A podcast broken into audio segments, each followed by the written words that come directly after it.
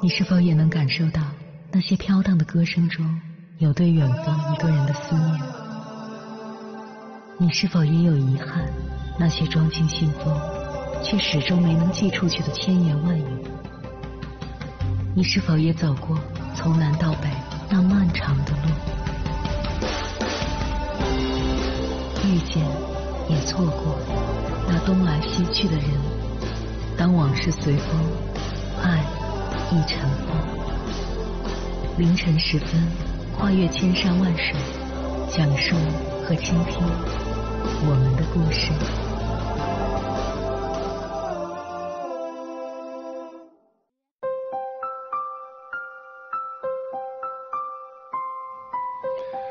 欢迎回来，各位夜行者，这里是正在直播的中国交通广播心灵夜话栏目《千山万水只为你》。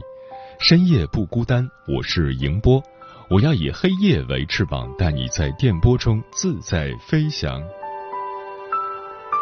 时光转瞬即逝，父母好像突然就老了，身体更是一年不如一年。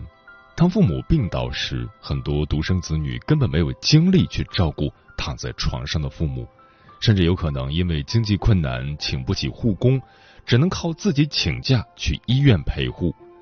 一边是事业，一边是家庭，难两全。独生子女在面临父母养老的问题时，最好的方式就是用心经营自己，让自己强大起来。人生路上有许多问题需要用钱来解决，在父母变老的路上，独生子女一方面要加快速度提升自己赚钱的能力，另一方面还要不断让自己的内心变得强大。独生子女面临着。非常痛苦的抉择，有道是父母在不远游，可是每个人都有自己的梦想，有自己的人生路要走。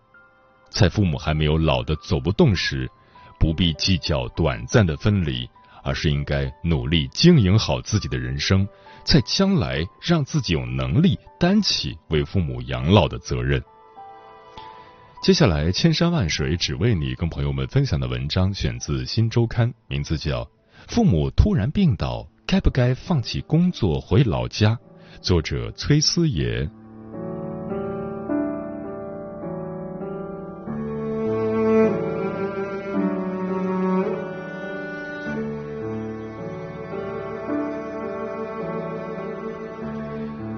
父母正在老去，独生子女开始焦虑，为老去的一代人，也为自己。一九九九年起。中国进入老龄化社会，伴随着人口老去的是前所未有的独生子女时代。大量八零后、九零后和父母身处异地，一边是工作中面临的激烈竞争，另一边则是随时可能袭来的各种父母养老困境，比如父母突然病倒，该不该放弃工作回老家这类选择题。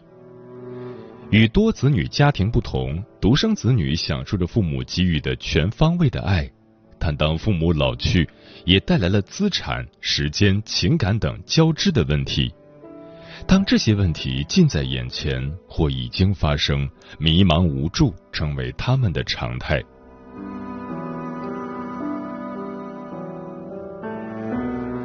站在医院走廊，得知妈妈确诊癌症的那一刻，小细觉得。天塌下来了。小西今年二十六岁，是一名室内设计师，上大学起就在苏州生活。由于工作原因，他已经很久没在节假日回过老家扬州。今年清明节是外公去世一周年，他决定回家一趟。到了家，他才发现妈妈正在住院。父母没料到他会在清明节回来，一下子有点慌。爸爸告诉他，妈妈虽然需要开刀，但只是小毛病，手术时间安排在清明节之后，让他不要担心，假期结束就回苏州。但小细不放心，坚持要陪妈妈做手术。回苏州简单处理了一些工作后，他火速返回老家。此时，妈妈已经被推进了手术室。小细起初觉得妈妈的情况没那么严重。直到姑姑、舅舅，甚至爷爷奶奶都赶到医院，爸爸面无表情的坐在旁边，手术持续了快五个小时，他才意识到有些不对劲。他把姑姑拉到走廊，问妈妈的病是不是很严重，才得知妈妈确诊子宫内膜癌，手术切除子宫后要做病理切片，判断是否为晚期。小细说，他一下子就不行了。手术结束当天夜里，妈妈在病床上挂着点滴，小溪的眼泪不受控制的往下流。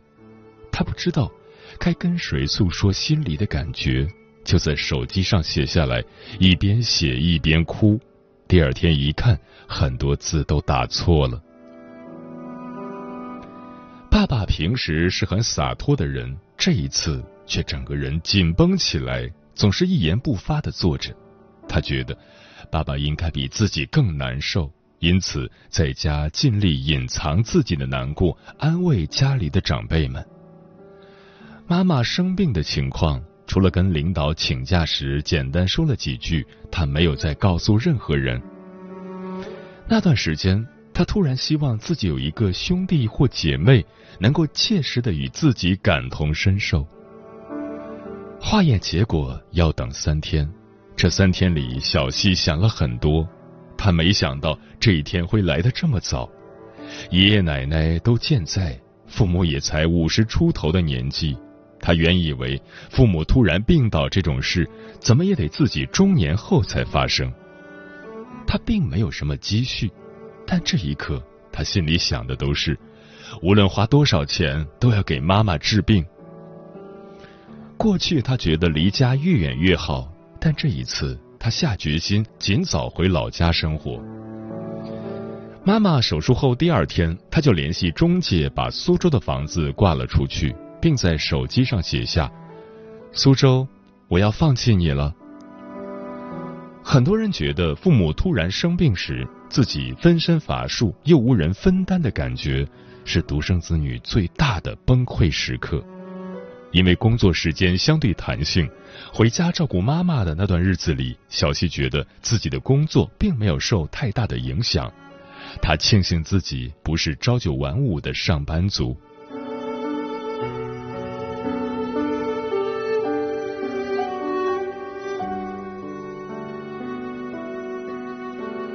作为备受宠爱的独生女，小细是很多朋友羡慕的对象。二零一六年刚毕业，爸妈就在苏州给他买了一套房子，每月的房贷都是爸爸还。工作初期，他跟随苏州一位小有名气的设计师做了两年学徒，期间没有工资，靠父母供养。小西父母的感情很好，多年来他们一直做生意，也有自己的生活圈子，平时并不太打扰他。经过这件事，小西意识到。自己从未如此需要父母。一家三口的微信群每天都很活跃。待在苏州时，他几乎每天都要给妈妈打电话。小细曾主动提过要不要把苏州的房子卖了，回扬州生活，但父母的回答一直是：不要为了我们，你开心最重要。和小细一样，很多独生子女享受着大量的爱。这也形成了当代中国前所未有的复杂的亲子关系。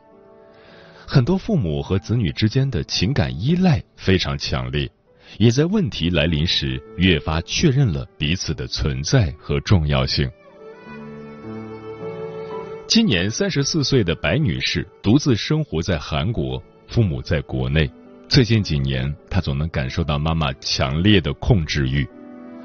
每次打电话，妈妈总会说羡慕别人家的女儿，工作就在本市，找的对象特别好，住的离父母近，每天都能回娘家，或者跟她抱怨亲戚间的家长里短，爸爸做的种种小事如何让她不满意。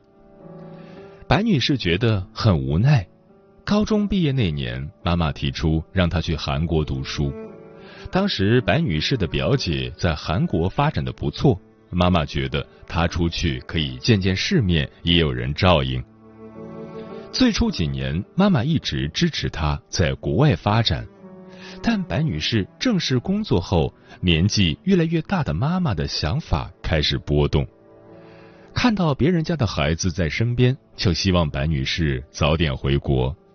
但没过几天又变了，说能留在外面生活才有出息。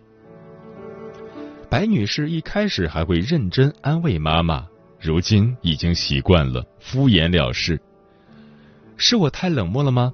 为什么我要花一个小时听一些无用的负能量输出？他觉得妈妈一直都在干涉他的事情。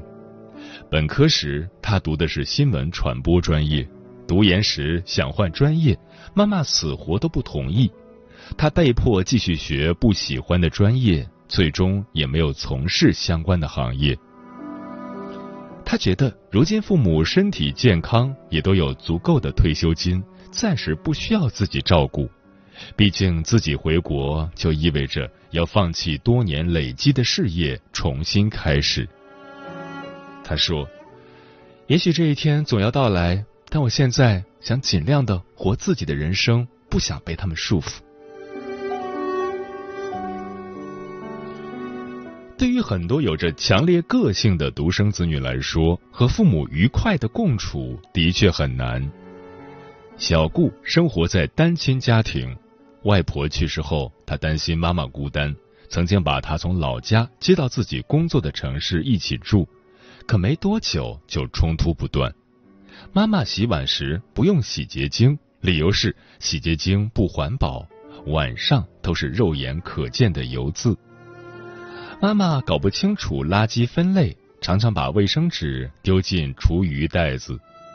两个人睡一个房间。小顾一大早就会被妈妈看短视频的声音吵醒。本来想互相照顾，却互相不适应。一些父母意识到了这点，会主动选择不给子女添麻烦。小西的妈妈提过好几次，自己和丈夫以后打算去养老院，高级的那种，很贵的，里面什么都有，我们都攒够钱了。但小细却很生气的说：“你疯了！只要我活着一天，我都不会让你去养老院的。”有时候，小细会想，如果有一天亲人都去世了，自己虽然孤单，但会是一个很轻松的状态。你的生命可以随时不要，因为没有人会真正在乎你了。现在我的状态就是，不敢生病，也不敢死，父母也是。我觉得。其实挺累的。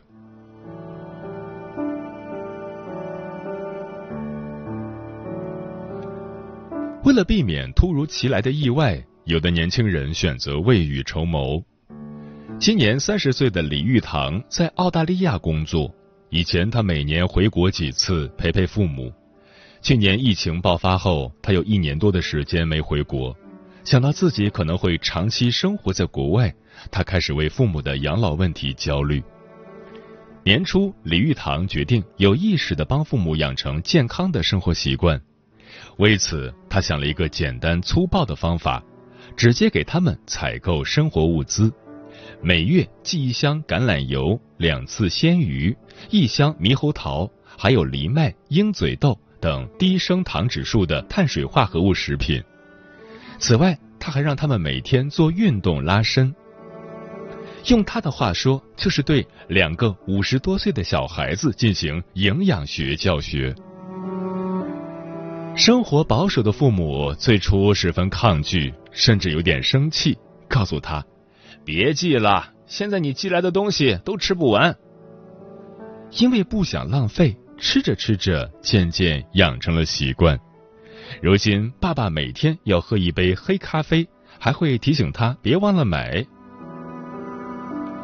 李玉堂觉得爱自己和爱父母这两件事是牢牢绑在一起的，父母健康，自己就可以多过几年轻松日子。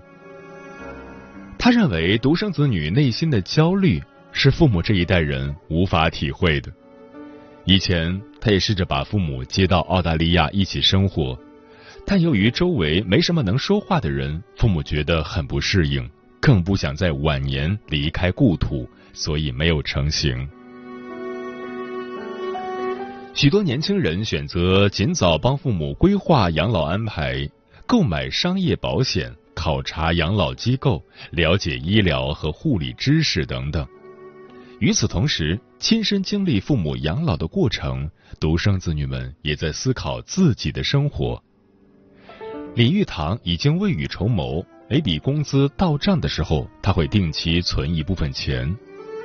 如果以后有生孩子的打算，他会选择生两个以上，因为不想让未来的孩子和自己一样纠结，没有人分担责任，也没人能理解自己的处境。但小细觉得自己将来还是打算只生一个，他希望像父母那样把全部的爱给予一个孩子，成为彼此的唯一，全身心的付出。他说：“毕竟两碗水是端不平的。”小希妈妈手术后的第三天，医生告知妈妈病理化验的结果是早期，基本没什么危险，可以出院回家。他当着医生的面流了泪，心情一下子就晴朗了。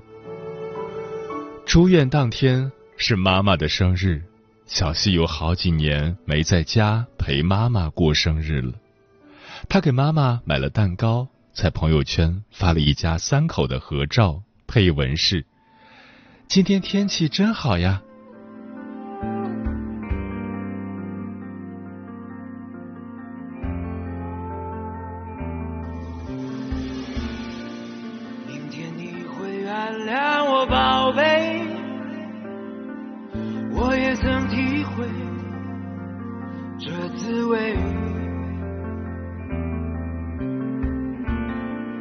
别用坚强掩盖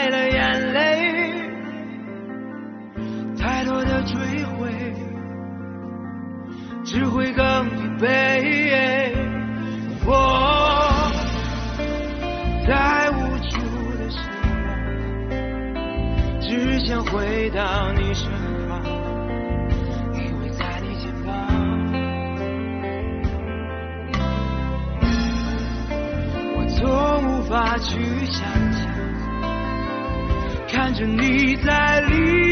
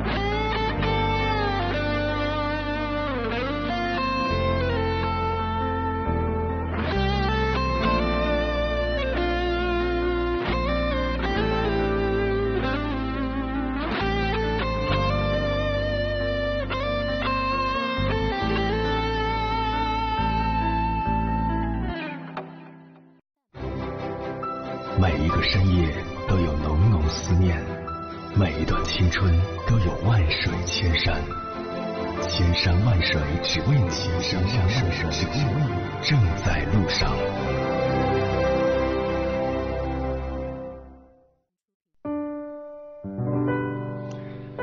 感谢此刻一人守候在电波那头的你，我是迎波。今晚跟朋友们聊的话题是独生子女如何给父母养老。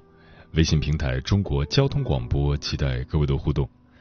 行者阔影说：“我家还好，有个妹妹，现在她操心比我多，虽然有点没心没肺，但我们关系还不错。而且相对我，她更加珍惜亲情。就像别人说的，女儿嫁出去是泼出去的水，但我不这么认为，因为父母是她的后盾，还有我这个做哥哥的。”专吃彩旗的鸟儿说：“父母到了一定的年龄，就特别需要子女的陪伴，喜欢唠叨，喜欢聊家常，喜欢分享新鲜事儿。可以重复的说一件事儿，只要你有回应，他们便滔滔不绝。作为独生子女，在父母养老问题上，一定要有耐心，倾听父母的诉说，理解父母的不易，让他们幸福快乐的度过晚年，比任何事情都重要。”沉默少年说：“有时候庆幸自己不是独生子女，我们姐妹现在有了自己的小家，就难免会忽略父母。幸好老人年纪不是很大，身体也很健康，亲身感受过送老人去医院的那种无助。多一个人可以商量，就多一份对策，不至于让我一个人承担太多。不管是不是独生子女，多陪陪父母。”除了生活，心理上也要注意到。俏楚然说：“我不是独生子女，但是这次回家，我的亲戚朋友都给我洗脑，让我找一个独生子结婚，以后才会幸福。我听，但我不信。一个突然的消息传来，我舅一家四口摔伤住在医院，这时候我感受到了兄弟姐妹的温暖。”我才知道，兄弟姐妹在某些时刻是我们的生活和精神支柱。那个时候的安全感完全来自兄弟姐妹们。真好看，说我爸是独子，六零后。我在二十出头的时候就已经感受到家里但凡遇到点风吹雨打，作为独生子女二代的压力了。我爷爷、外公、外婆都很早过世了，我爸妈还有奶奶是我。除了我先生孩子外，最大的责任和牵挂。我们平时尽量做到每周回家不低于两次。目前我们和公婆不在一个城市，我想等过几年把我的家人和公婆组织到一起。